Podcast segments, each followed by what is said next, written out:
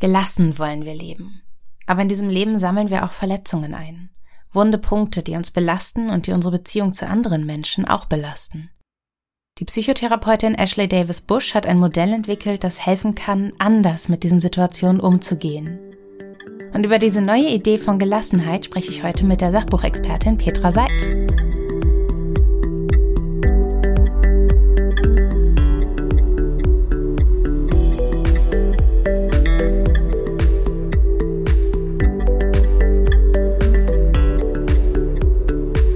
Petra?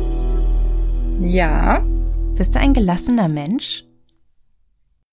Puh, das ist tatsächlich eine ganz schwierige Frage, finde ich. Ich bin deutlich gelassener als bestimmt noch vor zwei Jahren würde ich jetzt mal sagen, weil sich bei mir da einiges in, letzter Zeit ergeben hat, dass ich mich mit diesen Themen beschäftige. Aber es ist noch ganz viel Luft nach oben, merke ich immer dann, wenn ähm, wieder schwierige Situationen irgendwie auftauchen. Wahrscheinlich ist es einfach ein Prozess, der sich so über die Zeit entwickelt. Aber ich bin auf jeden Fall auf dem Weg zu mehr Gelassenheit. Und wie ist das bei dir? Ist schön. Ich glaube, ich auch. Ich habe da aber auch noch einiges zu tun. Ich finde es ganz spannend. Ich frage dich auf jeden Fall gleich nochmal, warum du gelassener bist als vor zwei Jahren. Sag mal, hast du einen wunden Punkt, mit dem man dich total schnell sauer machen kann? Ja, ich glaube tatsächlich schon, äh, wenn man mich irgendwie nicht richtig ernst nimmt. Mhm. Also ich weiß nicht, ob du verstehen kannst, was ich jetzt damit meine, aber wenn ich jetzt bestimmte Dinge sage oder tue, dass man das vielleicht ein bisschen ins Lächerliche zieht oder Wünsche, Ziele, Träume irgendwie nicht ernst nimmt, das ärgert mich dann immer ein bisschen. Liegt vielleicht auch daran, dass ich sehr viel im Außen bin und mir irgendwie sehr wichtig ist, noch sehr wichtig ist, was andere von mir denken. Das ist natürlich auch so ein Problem, andere Baustelle. Aber ähm, vielleicht liegt es eben auch an den Menschen, weil Menschen, die einen da schlecht machen oder Ziele kleinreden, sind wahrscheinlich auch einfach nicht der richtige Umgang. Aber solche Dinge, ja, ähm, das ist schon ein Wunderpunkt bei mir. Das verstehe ich total. Ja. Ich glaube, ich habe ganz, ganz viel genickt, als du geredet hast. Und ich glaube, das geht ganz vielen Menschen, die uns gerade zuhören, auch so. Mein mhm. Wunderpunkt ist so ähnlich. Ich kann es nämlich überhaupt nicht haben, wenn man sich über mich lustig macht. Da fehlt mir komplett der Humor. Und das kommt auch aus der Kindheit. Und du hast es gerade so schön gesagt, das sind dann auch manchmal eben die Menschen, mit denen man sich gar nicht umgeben sollte, weil sie so sehr auch an der eigenen Gelassenheit kratzen.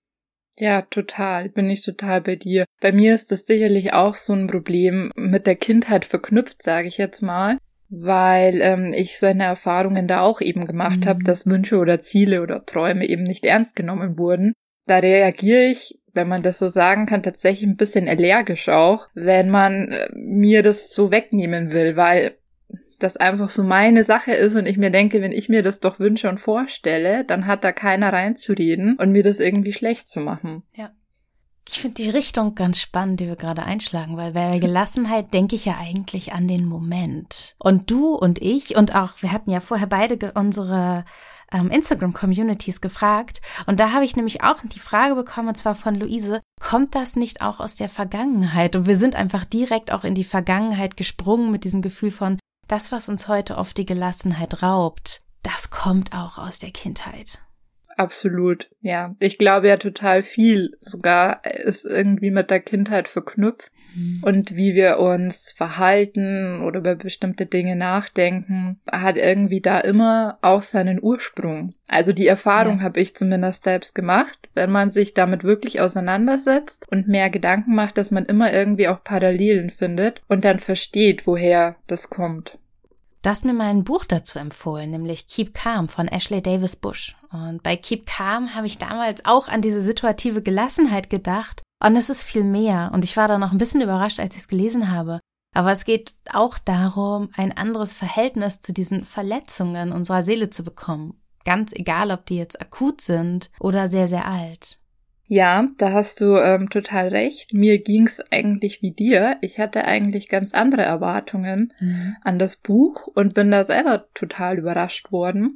Und wie du ja bemerkt hast, bin ich aber von dem Buch wirklich total begeistert. Also unglaublich.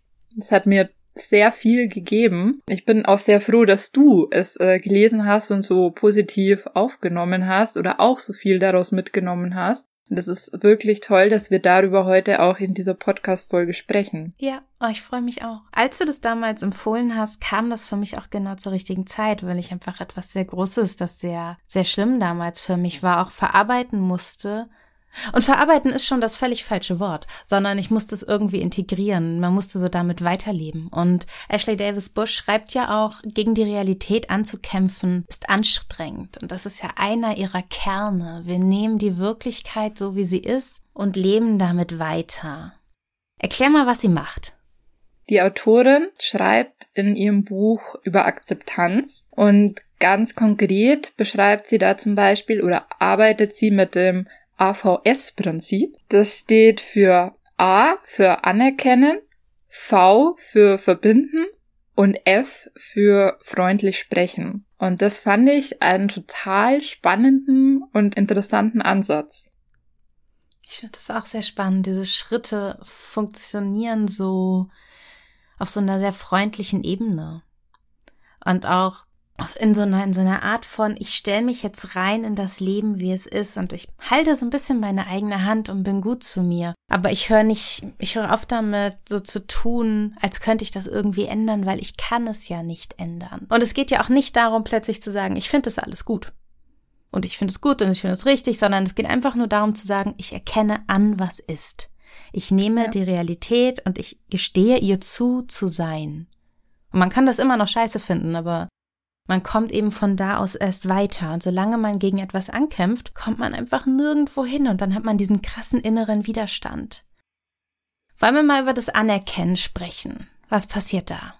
Diese Methode kann im Prinzip auf alles angewendet werden. Beim Anerkennen ist es einfach so, dass du erstmal anerkennst, wie die Situation ist. Mhm. Also wenn du mal als Beispiel zum Beispiel Selbstkritik nimmst, dass du findest, dass du nicht die perfekte Figur hast, nicht den typischen Normen entsprichst und so weiter, dann könnte man da einfach sagen, ich erkenne diese Situation an. Also es ist zum Beispiel ein gemeiner Gedanke und es tut weh, so beurteilt zu werden, vielleicht auch von außen oder von dir selbst, je nachdem. Und diese Situation einfach mal ganz ohne Wertung eben anzuerkennen und noch einfach festzuhalten, es ist so. Ich, ich, ich, es wäre schön, wenn es anders wäre, aber es ist so. Ich bekomme diese Kommentare und diese Kommentare sollten nicht sein, aber sie sind da und ich benenne das. Ganz genau. Und ja. stelle mich nur dieser Tatsache. Und es ist immer noch falsch und es ist immer noch auch auf einer menschlichen Ebene hochgradig verwerflich und sicherlich auch ein Stück weit auch einfach rückständig in der, in, im zwischenmenschlichen Verhalten. Aber es ist so. Ja. Und ich lebe damit, dass es so ist. Und genauso können wir es auch in die Vergangenheit ziehen und sagen, ich bin als Kind gehänselt worden und es war nicht richtig und ich wünschte, es wäre anders, aber es war so. Ja. Und ich lasse diese Tatsache zu. Ich rede es nicht schön. Ich höre auch auf, so zu tun, als hätte ich mir das selbst eingebrockt, weil ich mich vielleicht auf eine bestimmte Art verhalten habe, weil sicherlich dieses Verhalten auch eine Reaktion auf das war, was mit mir passiert ist das kann man, wie gesagt, wirklich im Prinzip auf alle Situationen anwenden. Ich habe das selbst mal getestet, weil ich mir auch dachte, ob das funktioniert, aber es ist im Prinzip tatsächlich so. Akzeptanz, mhm. also dieses Anerkennen einer Sache, ändert total viel, weil du ja immer in diesem Widerstand bist und du ja immer denkst, das war nicht richtig so oder ich bin schlecht oder ich bin nicht hübsch genug oder eben Unzählige Beispiele ja. gibt es dafür. Und dieses Anerkennen als ersten Schritt, das ist so unglaublich wertvoll oder auch kraftvoll, ja. wenn man das sagen kann.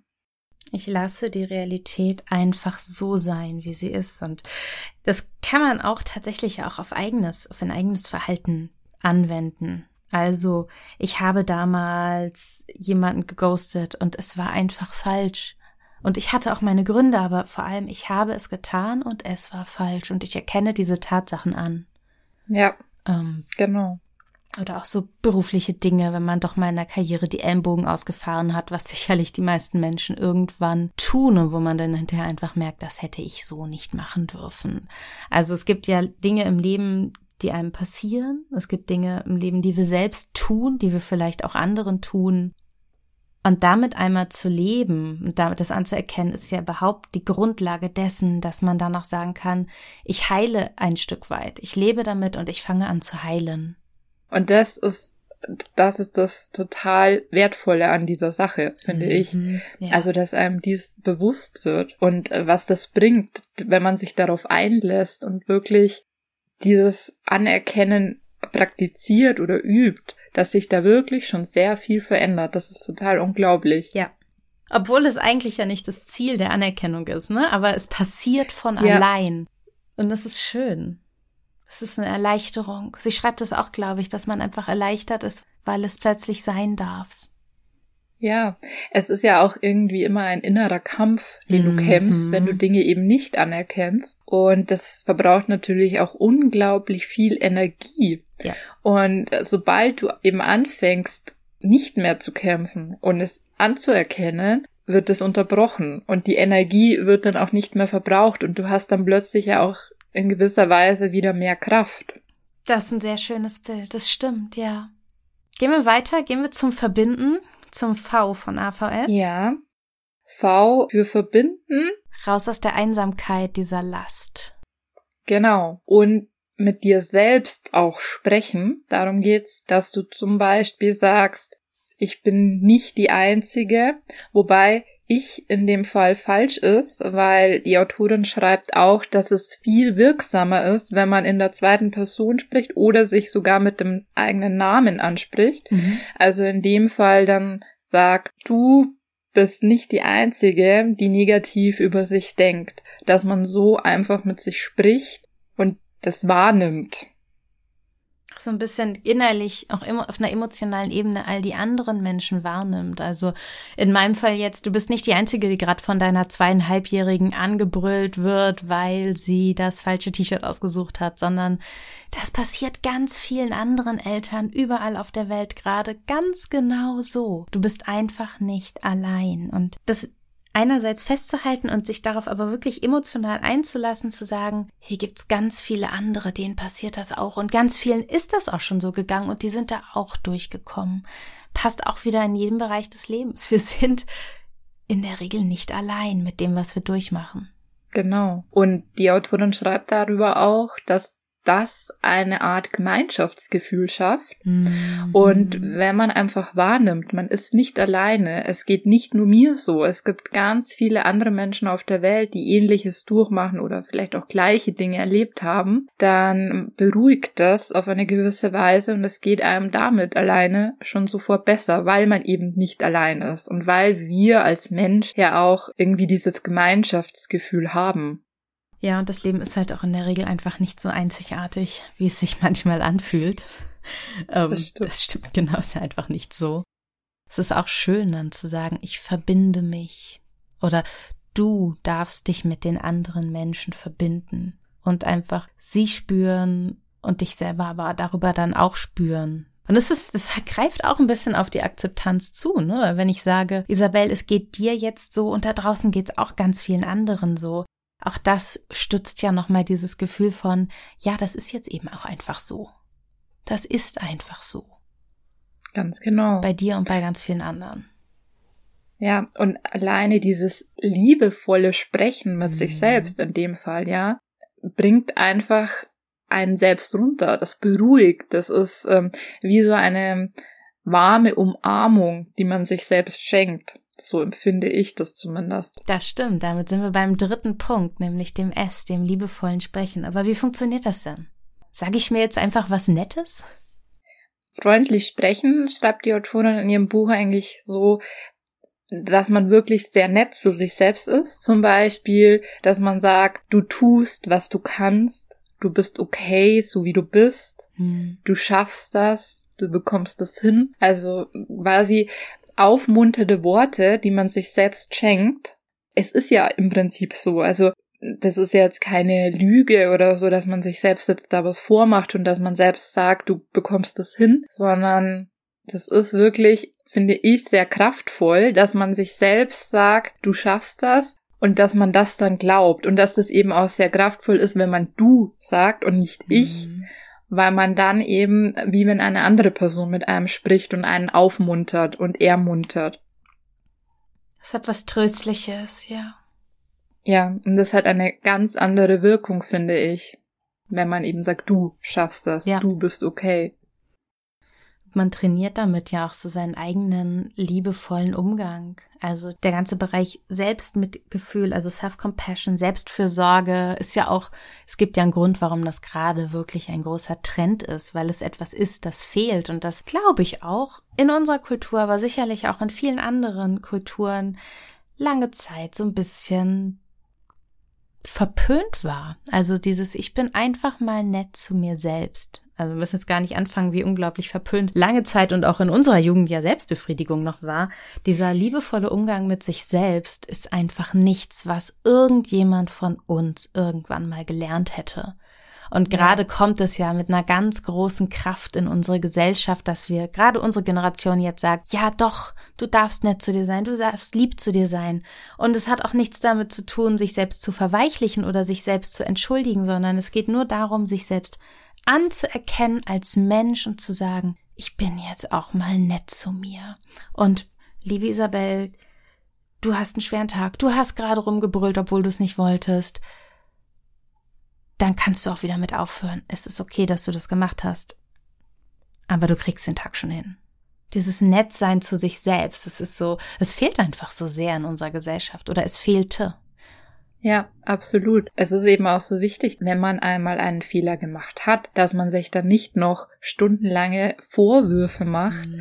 warum man jetzt eben nicht nett war zum Kind oder gebrüllt hat oder wie auch immer, weil es ändert sich an dieser Situation ja einfach nichts und man macht ja. sich dann selbst die ganze Zeit ein schlechtes Gewissen und es geht einem schlecht und dieses Selbstmitgefühl ist einfach so unglaublich wichtig, weil man irgendwie tendenziell immer an andere Menschen denkt, aber sich selbst mhm. total vergisst. Und dabei ist man ja der wichtigste Mensch für einen selbst. Ja, das stimmt. Das stimmt. Und gleichzeitig würden wir ja uns auch von anderen Menschen wünschen, dass sie nicht tagelang auf Fehlern rumreiten, die wir mal gemacht haben. Wenn wir jetzt mal an den Arbeitskontext denken, stell dir vor, du füllst nur ein Formular falsch aus und deine Vorgesetzte erzählt dir das vier Wochen lang. Da würdest du ja auch sagen, jetzt reicht's aber auch mal langsam und anfangen, dich innerlich zu verteidigen. Und genau das können wir innerlich auch tun. Wir können auch mal sagen, jetzt reicht's aber langsam. Man ist sowieso mit anderen Menschen in der Regel viel liebevoller mhm. als mit sich selbst. Man verzeiht Fehler bei anderen viel eher und viel schneller als bei sich selbst. Und das ist eigentlich so schade. Ja. Weil, wo ist der Unterschied? Ja. Es gibt keinen. Es gibt einfach keinen. Wir haben so hohe Erwartungen an uns selbst, weil wir uns selbst in allen Details kennen und deshalb denken, das muss doch laufen, aber das ist Unsinn. Gerade ja. weil wir uns so gut kennen, können wir auch mal sagen, ja, wir müssten uns eigentlich auch mal selbst entschuldigen. Nicht im Sinne von, ich entschuldige mich, sondern ich nehme mir die Schuld und sage, ich höre jetzt auf darauf rumzureiten. Ne? Wir können die Vergangenheit nicht ändern. Die Entscheidung auch, die vielleicht mal über den eigenen Hauskredit getroffen wurde oder über das eigene Buch oder Entscheidungen, die andere getroffen haben, die uns beeinflussen, die können wir nicht mehr ändern. Was bringt es uns also weiter darin zu hängen? Gar nichts.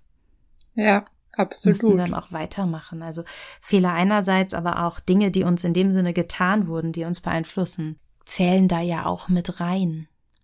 Oder ja. die wir selbst eben getan haben. Ja, beide Perspektiven gehören da mit rein.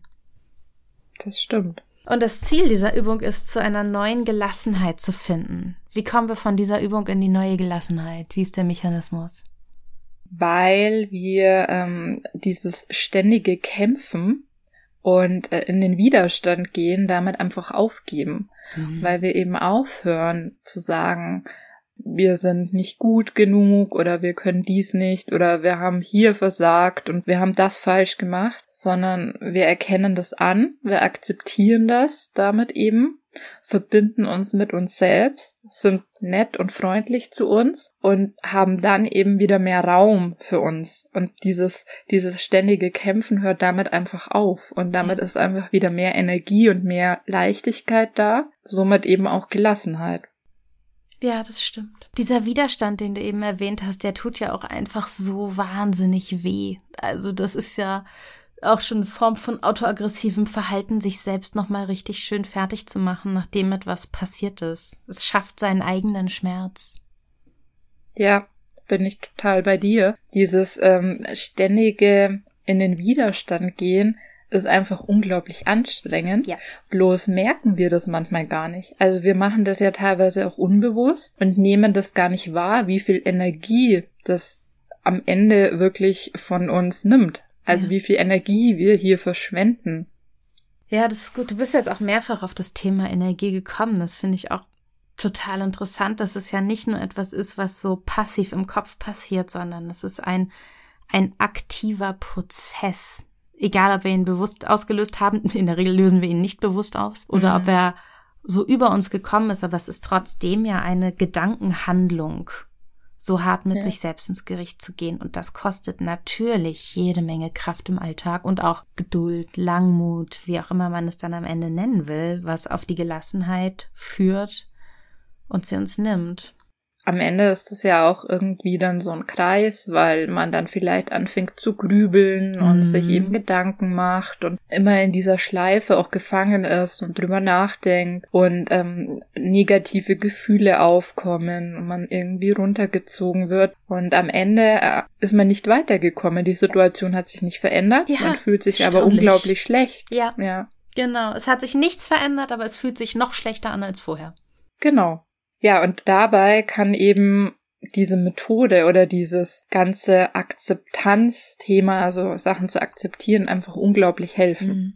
Ich finde, sie macht es auch ganz gut in dem Buch. Also man muss ja fairerweise sagen, sie schreibt halt drei Kapitel lang dann auch ein bisschen immer das Gleiche, aber immer in einer neuen Perspektive und auch mit einem neuen Blickwinkel, nämlich in der Regel Zeithorizonte. Aber beim Lesen habe ich wirklich das Gefühl gehabt, dass diese Methode in mir arbeitet. Ich habe mich dann aber unterm Strich gefragt, wie nehmen wir das mit in den Alltag?